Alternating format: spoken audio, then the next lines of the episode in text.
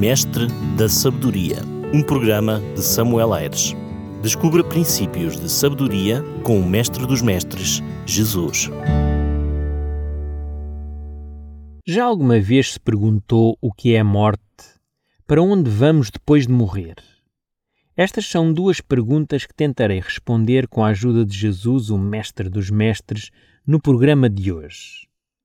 Tenho a certeza que já se questionou e quis saber o que significa morrer. Será que morrer significa deixar de existir para sempre? Ou, pelo contrário, passar pela morte é entrar numa nova dimensão da vida? Se olharmos à nossa volta, existem várias teorias. O budismo, por exemplo, o hinduísmo e mesmo o espiritismo creem na reencarnação, uma forma de redenção onde um ser humano morrendo pode voltar à vida a fim de redimir-se dos erros cometidos nas existências passadas e assim atingir uma pureza espiritual. Para um ateu ou evolucionista, a pessoa quando morre simplesmente deixa de existir. Para muitos cristãos, e talvez seja o seu caso, a morte é vista como uma passagem do mundo material para o mundo espiritual. Se a pessoa foi digna, a sua alma irá viver no céu, caso contrário, vai sofrer no fogo do inferno. Mas o que a Bíblia nos diz sobre este assunto? Podemos nós ter a certeza do que realmente acontece a quem morre? Tenho a certeza que não quer saber a minha opinião, mas o que a Bíblia ensina sobre o assunto. Por isso, nada melhor do que começar por entender o que o Mestre dos Mestres Jesus Cristo tem a dizer sobre o assunto. Hoje gostava de partilhar a história de um amigo de Jesus que morreu. É verdade. Infelizmente, os amigos de Jesus também morrem. Mas existe uma certeza, e essa é que os amigos de Jesus também irão ressuscitar. Venha comigo ao Evangelho de São João, no capítulo 11, e vou ler para si os primeiros quatro versículos. Estava enfermo Lázaro de Betânia, na aldeia de Maria e de sua irmã Marta, esta Maria, cujo irmão Lázaro estava enfermo, era a mesma que ungiu com o bálsamo o Senhor que lhe enxugou os pés com os seus cabelos. Mandaram, pois, as irmãs de Lázaro dizer a Jesus: Senhor, está enfermo aquele a quem amas. Ao receber a notícia, disse Jesus: Esta enfermidade não é para a morte, e sim para a glória de Deus, a fim de que o Filho de Deus seja por ele glorificado. Cristo tinha uma grande amizade com Lázaro. Aliás, com toda a família. Podemos incluir aqui também as irmãs de Lázaro, Marta e Maria. Diz o texto que estas, vendo que o irmão estava doente, mandaram mensageiros a Jesus com a mensagem da enfermidade do seu irmão. Elas sabiam que se Jesus viesse, ele poderia curar Lázaro. Então, estando acompanhado dos seus discípulos quando recebeu a notícia, Jesus vai afirmar que aquela enfermidade não acabaria em morte, mas serviria para que Deus fosse glorificado. Repare que tudo aquilo que Jesus fazia era para a glória do Pai e não para a sua própria exaltação. Que contraste imenso com o que se passa com a maior parte dos seres humanos.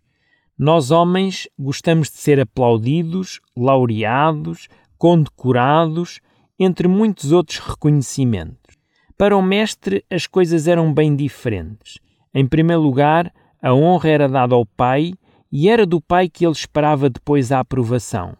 Jesus, certa vez, ele vai dizer assim, em João capítulo 5, versículo 41: Eu não aceito glória que vem dos homens.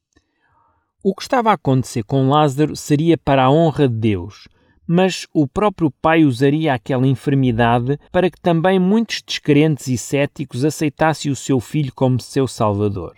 O texto continua dizendo assim: Isso dizia e depois lhes acrescentou: Nosso amigo Lázaro adormeceu, mas vou despertá-lo. Disseram-lhe, pois, os discípulos: Senhor, se dorme, estará salvo. Jesus, porém, falava com respeito à morte de Lázaro, mas eles supunham que tivesse falado no repouso do sono. Então Jesus lhes diz claramente: Lázaro morreu. Falando da morte de Lázaro, Jesus vai dizer aos discípulos que este seu amigo tinha adormecido. É curioso que Jesus podia ter sido direto com os seus discípulos, podia ter-lhes dito logo que Lázaro tinha morrido. que razão não o fez? E por que é que ele associou a morte a um sono? Na verdade, entre o Velho e o Novo Testamento existem pelo menos 50 referências à morte como um sono. Para sermos justos, o Mestre Jesus não foi o primeiro a fazer esta comparação. No livro de Jó, considerado o mais antigo da Bíblia, diz o seguinte no capítulo 14, versículo 10 a 12: O homem, porém, morre e fica prostrado expira o homem onde está. Como as águas do lago se evaporam e o rio se esgota e seca, assim o homem se deita e não se levanta. Enquanto existem os céus, não acordará, nem será despertado do seu sono. É curioso que o rei Davi também faz esta analogia quando disse no Salmo 13, versículo 3 o seguinte: Atenta para mim, responde-me, ó Senhor Deus meu, ilumina-me os meus olhos para que eu não durma o sono da morte. No Salmo 76, Asaf, que era chefe da música no tempo de Davi, fazendo alusão aos egípcios que atravessavam o Mar Vermelho atrás do povo de Israel, vai mais longe, mostrando que não só os cavaleiros, mas também os cavalos, quando morrem, adormecem. Lemos assim no versículo 6: Ante a tua repreensão, ó Deus de Jacó, carros de guerra e cavalos foram lançados num sono profundo. O profeta Isaías, falando dos justos que morrem, diz no capítulo 57, nos primeiros dois versículos: Parece o justo e não há quem se impressione com isso, e os homens piedosos são arrebatados sem que alguém considere esse facto, pois o justo é levado antes que vejam mal e entra na paz descansa no seu leito os que andam em retidão. Já o profeta Jeremias fala não dos justos, mas dos ímpios, os habitantes de Babilônia. Diz assim no capítulo 51, versículo 39: Estando eles engasgados, preparar-lhes-ei um banquete e embriagá-los-ei para que se regozijem e durmam o sono eterno e não acordem, diz o Senhor. O Novo Testamento também está recheado de textos que comparam a morte a um sono. Por exemplo, quando Estevão estava a ser apedrejado, no livro de Atos, no capítulo 7, versículo 60, é-nos dito: Então, ajoelhando-se, clamou em alta voz: Senhor, não lhes imputes este pecado. Com estas palavras, adormeceu. O apóstolo Paulo, falando da possibilidade de alguém casar novamente, ele diz assim em 1 Coríntios 7,39: a mulher está ligada enquanto vive o marido, contudo, se adormecer o marido, fica livre para casar com quem quiser, mas somente no Senhor. Mais à frente, ainda na primeira carta aos Coríntios, no capítulo 15, versículo 51, Paulo diz-nos assim: Eis que vos digo um mistério: nem todos dormiremos, mas transformados seremos todos. Falando ainda o apóstolo Paulo com respeito aos crentes e à morte, ele diz assim em 1 Tessalonicenses 4,13: Não queremos, porém, irmãos, que sejais ignorantes com respeito aos que dormem, para que não vos entristeçais como os demais que não têm esperança. A palavra de Deus não deixa qualquer dúvida como os autores bíblicos viam a morte. Para eles e também para Jesus, a morte comparava-se a um sono. No entanto, e perante a incompreensão dos seus discípulos, Jesus acabou por ter de afirmar categoricamente que Lázaro tinha morrido. Diz o texto que, mesmo sabendo que Lázaro tinha morrido, Jesus ainda ficou naquele lugar mais dois dias e, quando finalmente chega a Betânia, diz o texto em João 11,17 que encontrou Lázaro lá sepultado havia quatro dias. Acreditava-se que a pessoa podia ressuscitar até três dias depois de morrer. E Jesus esperara até o quarto dia para não haver qualquer dúvida quanto ao milagre que iria realizar. Marta e Maria estavam num estado de tristeza e dor. Esperavam que Jesus pudesse ter feito alguma coisa enquanto o seu irmão vivia. Agora, pouca esperança lhes restava. Disse, pois, Marta a Jesus: Senhor, se estiveras aqui, não teria morrido o meu irmão. Mas também sei que, mesmo agora, tudo quanto pedires a Deus, Deus te concederá. Declarou-lhe Jesus: Teu irmão há de ressurgir. Eu sei, replicou Marta, que ele há de ressurgir na ressurreição do último dia. Disse-lhe Jesus: Eu sou a ressurreição e a vida. Quem crer em mim, ainda que morra, viverá. E todo o que vive e crê em mim não morrerá eternamente. Crês nisto? Marta acreditava na ressurreição do último dia. Ela tinha esperança de voltar a ver o seu irmão, mas somente num dia determinado. Que último dia é este que Marta se estava a referir? Quando tentamos perceber melhor pela Bíblia quando ocorrerá a ressurreição do último dia, percebemos que é um acontecimento que está associado à segunda vinda de Jesus. Ora, veja o que Paulo diz na primeira carta aos Tessalonicenses, capítulo 4, versículo 15 a 17. Ora, ainda vos declaramos por palavra do Senhor isto: nós, os vivos, os que ficarmos até à vinda do Senhor, de modo algum precederemos os que dormem porque o mesmo Senhor, dada a palavra da sua ordem, ouvida a voz do arcanjo e ressoada a trombeta de Deus, descerá dos céus e os mortos em Cristo ressuscitarão primeiro. Depois nós, os vivos, os que ficarmos, seremos arrebatados juntamente com eles entre as nuvens para o encontro do Senhor nos ares e assim estaremos para sempre com o Senhor. Jesus disse a Marta que ele era a ressurreição e a vida. No entanto, Antes de Marta, o Mestre já tinha abordado este tema. Lemos assim em João 5, 28 e 29. Não vos admireis disto, porque vem a hora em que todos os que estão nos sepulcros ouvirão a minha voz e sairão. Os que tiverem feito o bem para a ressurreição da vida e os que tiverem praticado o mal para a ressurreição do juízo. É interessante que Jesus faz a distinção entre ressurrectos e ressurrectos.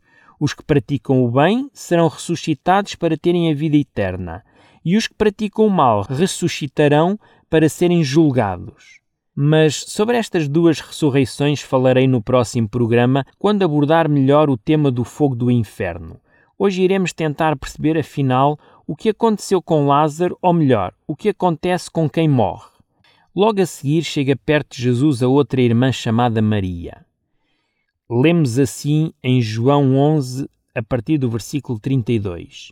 Quando Maria chegou ao lugar onde estava Jesus, ao vê-lo, lançou-se-lhe aos pés, dizendo: Senhor, se estiveras aqui, meu irmão não teria morrido.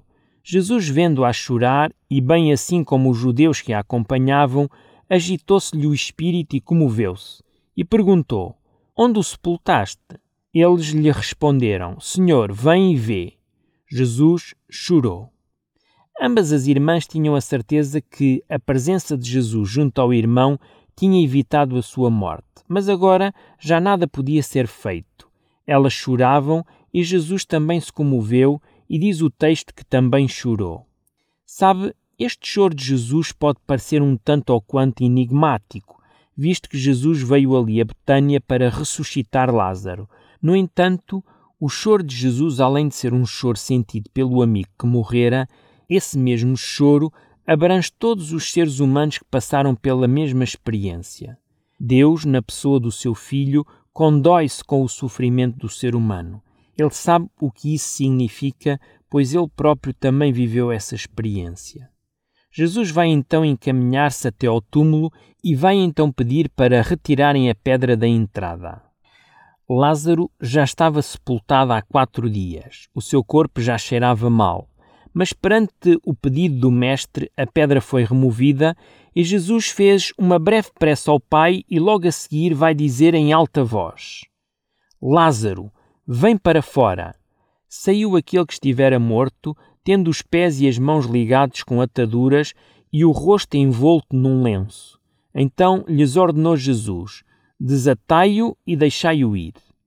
Veja que Jesus ordena que Lázaro saia do túmulo. Vem para fora são as palavras usadas pelo Mestre.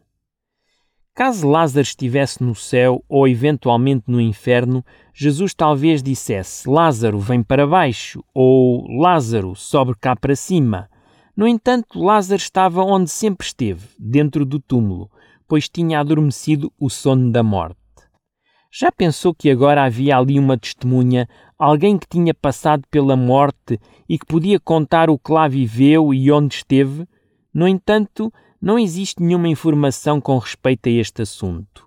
Lázaro nada tinha a contar sobre essa experiência, isto porque quem adormece o sono da morte entra num estado de inconsciência. O sábio Salomão falou disso quando disse assim em Eclesiastes capítulo 9, versículo 5 e 6 porque os vivos sabem que hão de morrer, mas os mortos não sabem coisa nenhuma, nem tampouco terão eles recompensa, porque a sua memória jaz no esquecimento. Amor, ódio e inveja para eles já pereceram. Para sempre não têm eles parte em alguma coisa do que se faz debaixo do sol. Já imaginou se Lázaro estivesse no céu a usufruir de tudo aquilo que o olho não viu, nem o ouvido ouviu, nem subiu à imaginação do homem e fosse obrigado a voltar a esta terra? Seria uma grande frustração, não acha? No caso de Lázaro, ele ficaria frustrado com Jesus por este o ter trazido novamente a este mundo com tantas coisas más. Por isso é que a Bíblia reforça a ideia de que os que morrem não sabem de nada. Pense comigo. Não sei se é o seu caso ou não, mas caso não seja, imagine que a sua mãe ou o seu pai faleceram e estão no céu. Agora olham cá para baixo e veem a sua restante família a sofrer, ou por problemas familiares, ou por necessidades financeiras, quem sabe até por um problema grave de saúde. Como se sentiria o seu pai ou a sua mãe vendo ou vendo-a a sofrer? Será que o céu seria um bom lugar para se estar? estariam eles a usufruir de uma felicidade eterna? É por isso que o patriarca Jó diz assim no capítulo 14, versículo 21. Os seus filhos recebem honras e ele não o sabe, são humilhados e ele não o percebe. Imaginamos muitas vezes os salvos e os justos no céu, perto de Deus, louvando e bendizendo. Mas repare que não é isso que Davi nos ensina. Quando nós lemos o Salmo capítulo 6, versículo 5, Davi diz assim: Pois na morte não há recordação de ti, no sepulcro quem te dará louvor? Também no Salmo 115, versículo 17, Davi reforça: Os mortos não louvam ao Senhor, nem os que descem à região do silêncio. Talvez tudo o que lhe esteja a apresentar neste momento seja uma novidade para si. É provável que algum sacerdote ou pastor lhe tenha ensinado algo diferente, mas repare que, embora seja a minha voz a falar, a palavra é de Deus. E é importante, quando estudamos um tema na Bíblia, tenhamos em consideração tudo aquilo que a Bíblia fala sobre esse tema. Vida fora do corpo, no céu ou no inferno, simplesmente não tem apoio nas Escrituras, nem faz qualquer sentido. Já alguma vez desmaiou, ou conhece alguém que desmaiou, Normalmente a pessoa, depois de viver esse desmaio, a tendência é dizer: Não sei o que se passou, não me lembro de nada, ou o que é que aconteceu? Note que é precisamente este estado de inconsciência que a Bíblia mostra acontecer com todos os que adormecem o sono da morte. Este estado inconsciente permanece até sermos ressuscitados na segunda vinda de Jesus. Infelizmente, Lázaro teve de voltar a passar pelo sono da morte assim como os discípulos de Jesus, Marta e Maria e até a própria mãe de Jesus. Maria, ao contrário do que muitos acreditam, não está no céu, mas permanece no pó da terra até um dia quando Jesus voltar, ao som da sua voz e da trombeta de Deus, os mortos ressuscitarem. Sabemos que existem alguns poucos privilegiados, como Enoque, Moisés ou Elias, que foram levados para o céu, mas infelizmente todos os outros seres humanos que passaram por este mundo, sejam maus ou bons, aguardam o um momento da ressurreição. Com a ressurreição de Lázaro, o Mestre deseja nos mostrar que ele tem o poder sobre a morte e que todos aqueles que quiserem ser amigos de Jesus terão o mesmo fim, sairão dos túmulos para viverem então eternamente. Será que este tema ainda faz-lhe muita confusão? Gostaria de aprofundar melhor o seu conhecimento sobre este tema da morte? Ligue-nos ou deixe a sua mensagem e entraremos em contato consigo para lhe podermos esclarecer as suas dúvidas. Como já lhe tinha dito, no próximo programa irei falar um pouco melhor da falsa crença no tormento eterno. Será que um Deus de amor sentirá prazer em contemplar o sofrimento eterno dos pecadores impenitentes? Querido ouvinte, e prezado ouvinte, quando entendemos bem este tema da morte à luz da Bíblia, não só encontraremos paz interior sobre este tema, como vamos evitar um mar de teorias e ideias erradas que abundam no mundo religioso em que nós nos encontramos. Gostaria de reforçar aquela afirmação que Jesus fez a Marta, a irmã de Lázaro. Disse-lhe Jesus: Eu sou a ressurreição e a vida. Quem crer em mim, ainda que morra, viverá. E todo o que vive e crê em mim não morrerá eternamente. Crês nisto? Eu creio. Quer crer nisto também? Não esqueça que temos encontro marcado no próximo programa.